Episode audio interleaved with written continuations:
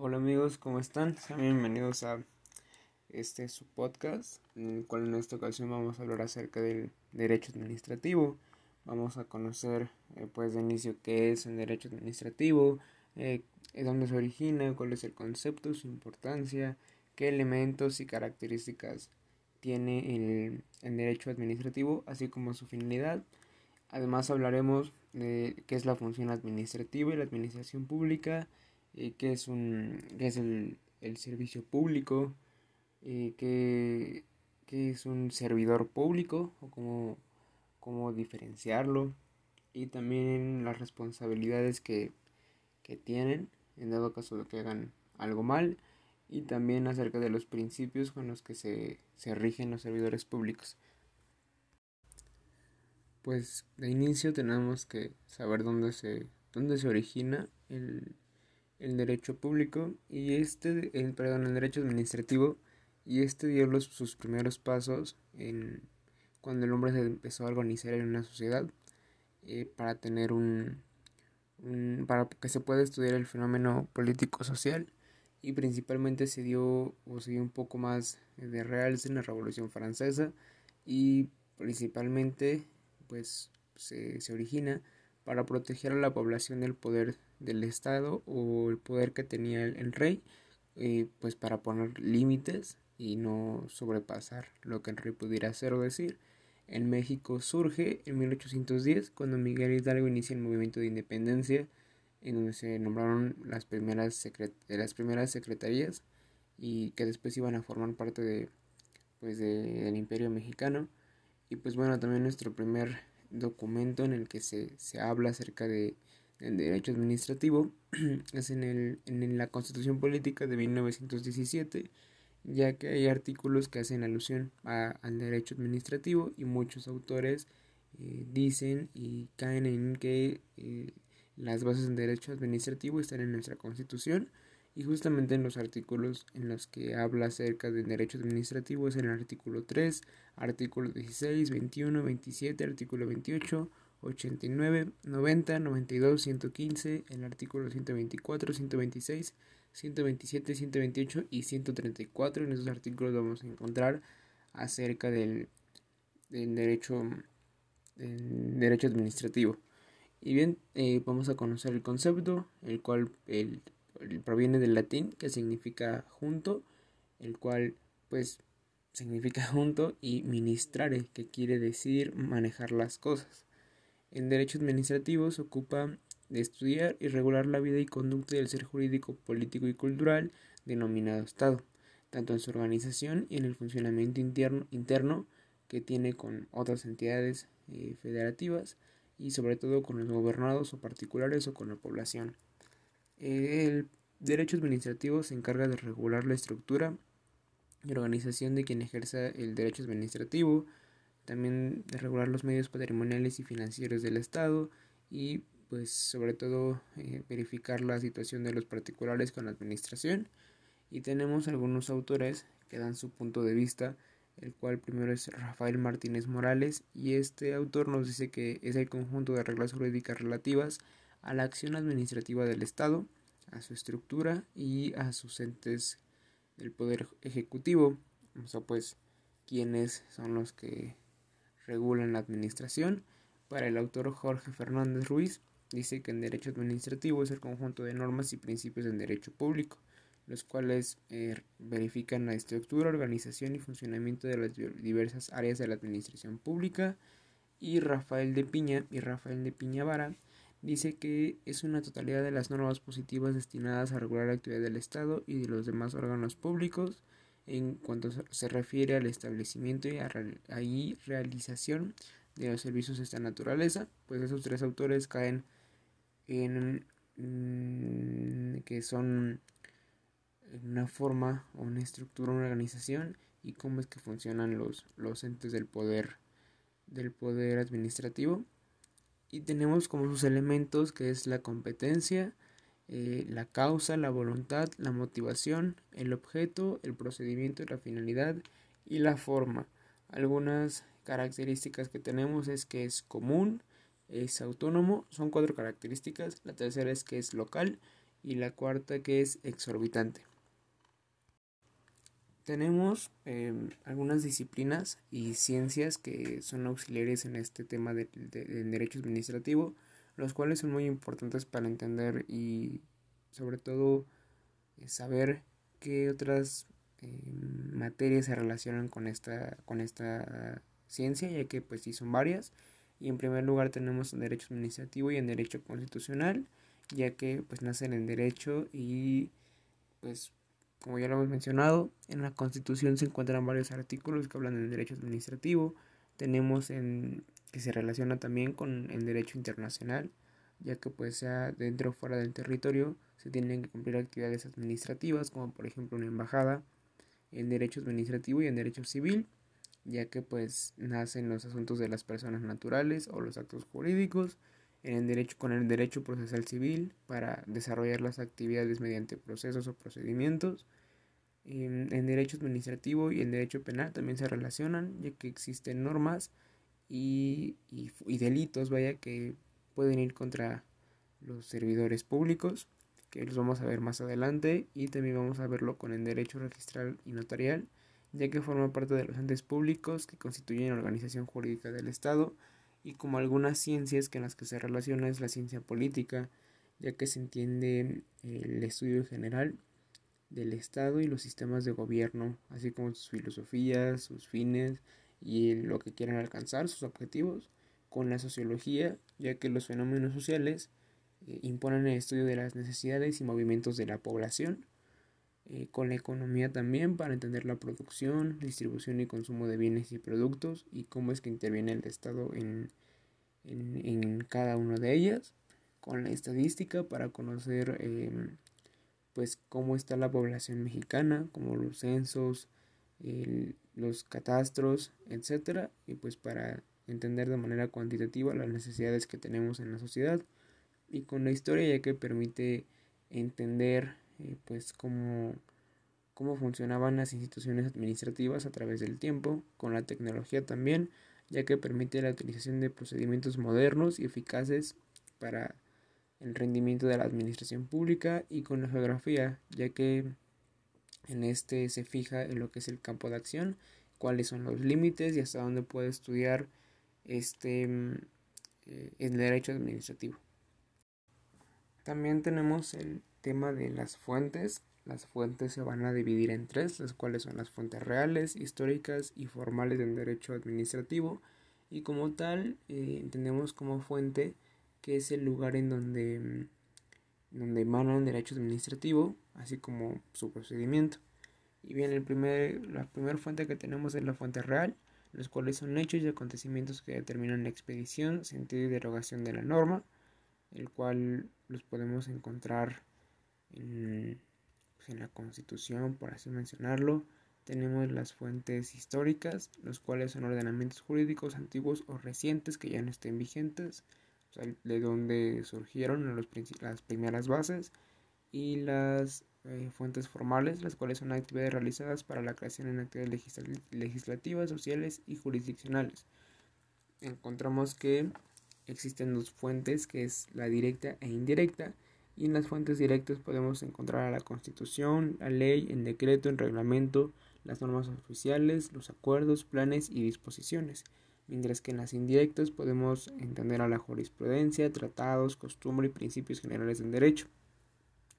Tenemos fuentes en el derecho mexicano, la cual es la constitución política, los tratados o convenios internacionales, el reglamento, las leyes federales, las leyes locales, las normas oficiales y los circulares. Em,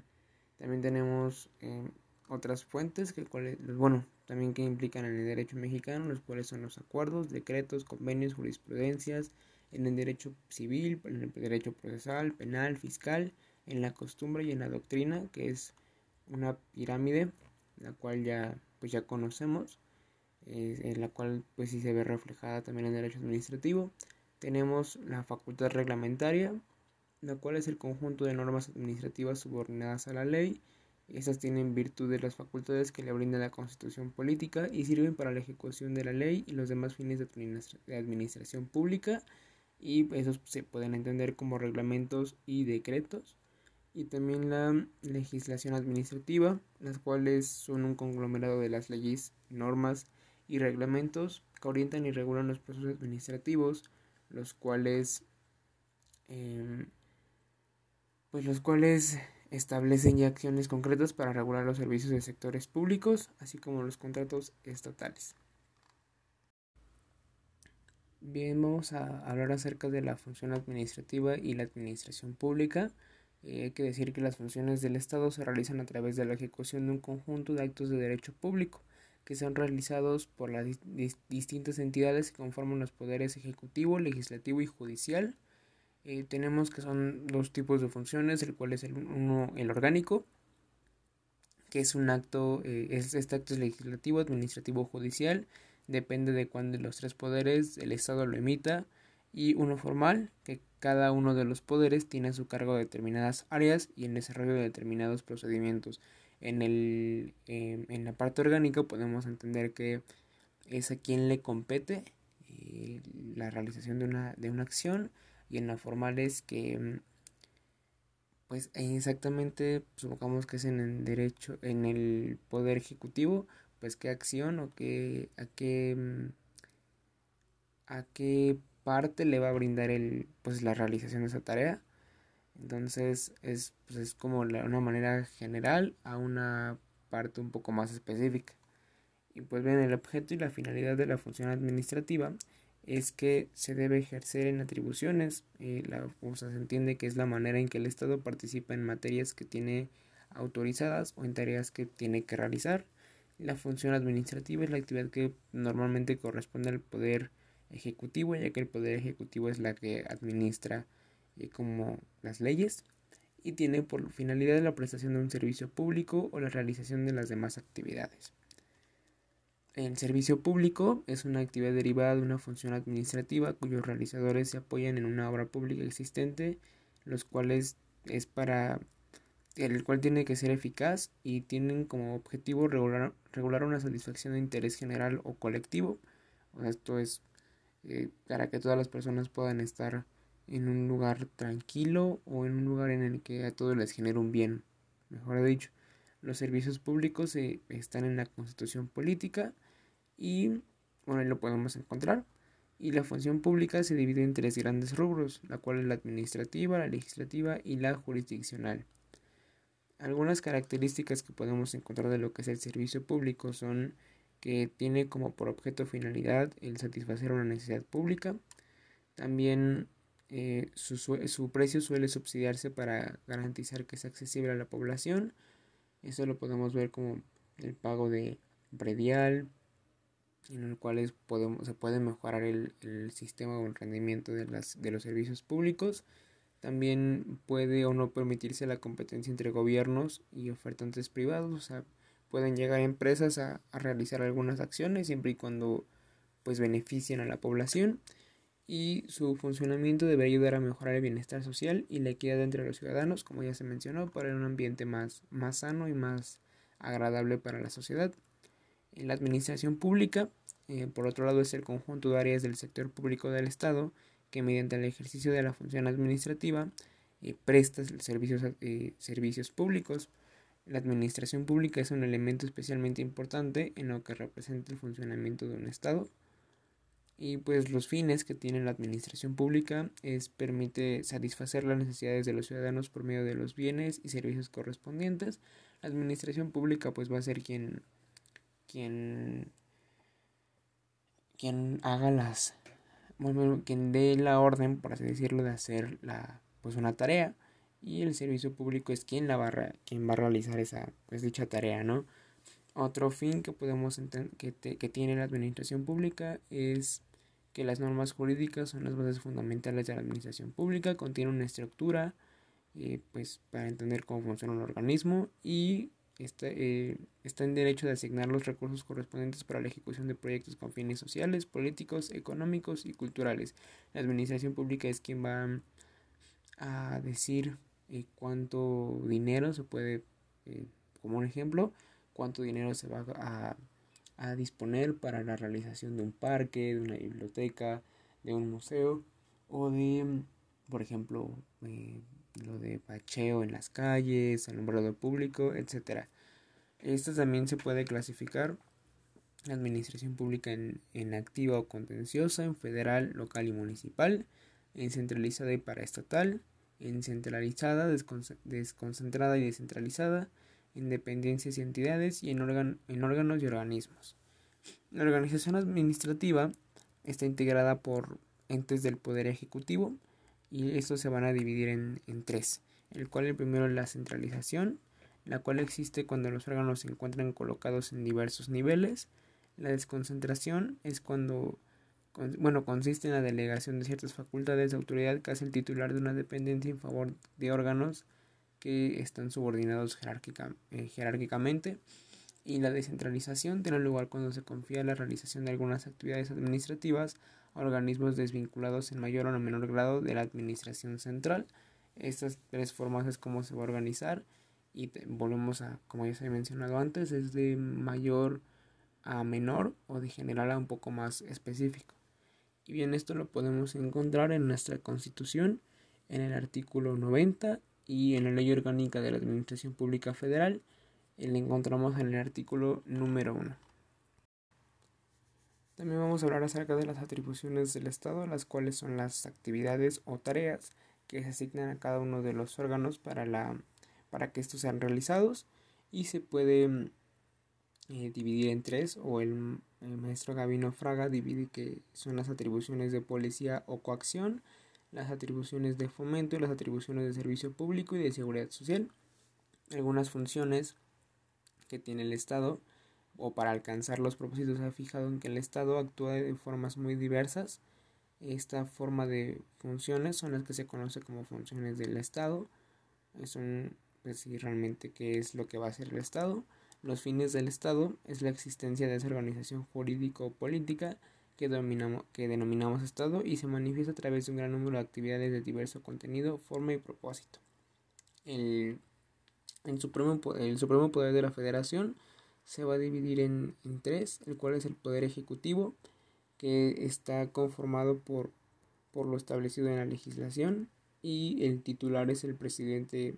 constitucional de los Estados Unidos mexicanos el presidente de la República, en este caso es Andrés Manuel López Obrador, quien sería el encargado del Poder Ejecutivo, y este está a cargo de las secretarías de, del Estado y departamentos administrativos, son quienes van a administrar al, pues, al Estado. El Poder Legislativo, este se deposita en, en un Congreso, en el Congreso de la, de la, Unión, y la cual está dividida en dos cámaras, la Cámara, la Cámara de Diputados, quienes, que está conformada por 500 diputados y esos son 300 son elegidos por el principio de votación y 200 por el en principio de representación proporcional y el Senado o la Cámara de Senadores que está representada por 128 senadores. El Poder Legislativo crea y autoriza leyes que puedan beneficiar a la población mexicana y el Poder Judicial el cual está encargado de vigilar el cumplimiento de la Constitución y de las leyes. Bueno, uno va a crear, uno va a crear leyes, el otro las va a administrar y el Poder Judicial las va a vigilar. Vamos a tocar el tema que es eh, la administración o la organización administrativa, la cual se va a dividir en tres, la cual es la centralizada, la desconcentrada y la paraestatal de acuerdo a la ley orgánica y a la mm, constitución. Bueno, pues esto se integra por los entes del Poder Ejecutivo, que habrán de realizar las tareas que conforme a la constitución y a las leyes les han sido asignadas. El primer, este, encuentran en el artículo 90 constitucional y la centralización lo encontramos en el artículo 10 de la ley del, de la ley orgánica de la administración pública y esto quiere decir cuando los entes o los, órganos, dependen inmediatamente y directamente del titular del Poder Ejecutivo, o sea, son, mm, son por ejemplo, instituciones que están directamente con, con el gobierno, si lo podemos decir de esa forma. Tenemos la desconcentración, que está en el artículo 1, y dice que los entes guardan relación jerárquica con algún órgano centralizado, pero existe cierta libertad en lo que respecta a su actuación técnica siguen perteneciendo al Estado, em, pero sería la segunda instancia, por así mencionarlo, y la paraestatal en el artículo 45 y dice que corresponde a la forma en que la doctrina llama a la descentralización. Esto quiere decir que son, pues ya no depende totalmente de lo que diga el gobierno o ya no se les, mm, pues sí, ya no dependen tanto a, lo que se indiquen sus tareas. Y bueno, hay que hablar ahora de los servidores públicos. Vamos a hablar ahora acerca de los servidores públicos. El artículo 108 constitucional nos dice que son eh, servidores públicos,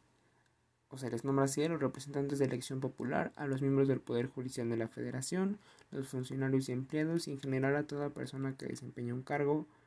un empleo o comisión de cualquier naturaleza de administración pública federal, o, sea, en pocas palabras, cualquier persona que trabaje para, para el Estado es un servidor público. O también tenemos que el servidor público es la persona física que realiza una función pública de cualquier naturaleza. Y tenemos que la Secretaría de la Función Pública, dependencia del Poder Ejecutivo Federal, es quien vigila a los servidores públicos y que estos se apeguen a la legalidad. Tenemos cinco principios, los cuales son muy importantes para aquellas personas que son servidores públicos, los cuales no siempre se llevan a cabo de manera, pues de pues no de manera tan correcta. Y el, el primer principio que encontramos es la legalidad, el cual nos dice que los servidores públicos tienen que hacer solo lo que las normas eh, dicen, no pueden actuar en contra de, de la ley, porque si no estarían dañando su reputación o su principio. El segundo principio es la honradez, el cual nos dice que los servidores públicos se conducen con rectitud, sin utilizar su empleo, cargo o comisión para obtener o pretender algún beneficio. Esto se puede entender como que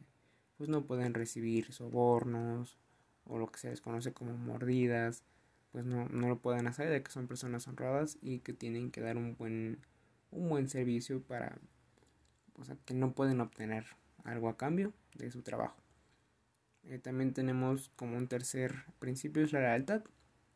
en los cual nos menciona que los servidores públicos corresponden a la confianza que el Estado les les ha dado y tienen una vocación absoluta de servicio a la sociedad. Tienen que ser personas eh, rectas, por así decirlo, y leales al Estado. Tenemos el cuarto principio que es de imparcialidad, el que nos habla que los servidores públicos tienen que dar el mismo trato a la población sin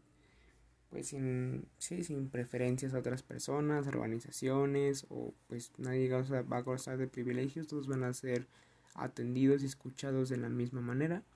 El cual pues eso sabemos que no, no del todo es cierto, pero sí eh, pues es lo más, lo más eh, conveniente o lo que, tendría que se tendría que hacer en un mundo pues mejor. Y el quinto principio es el de eficiencia, el cual dice que los servidores públicos actúan conforme a una cultura de servicio orientada al logro de resultados. O sea, tienen que ser unas personas que saquen su trabajo, que les guste hacer su trabajo y que siempre vayan para un camino de un camino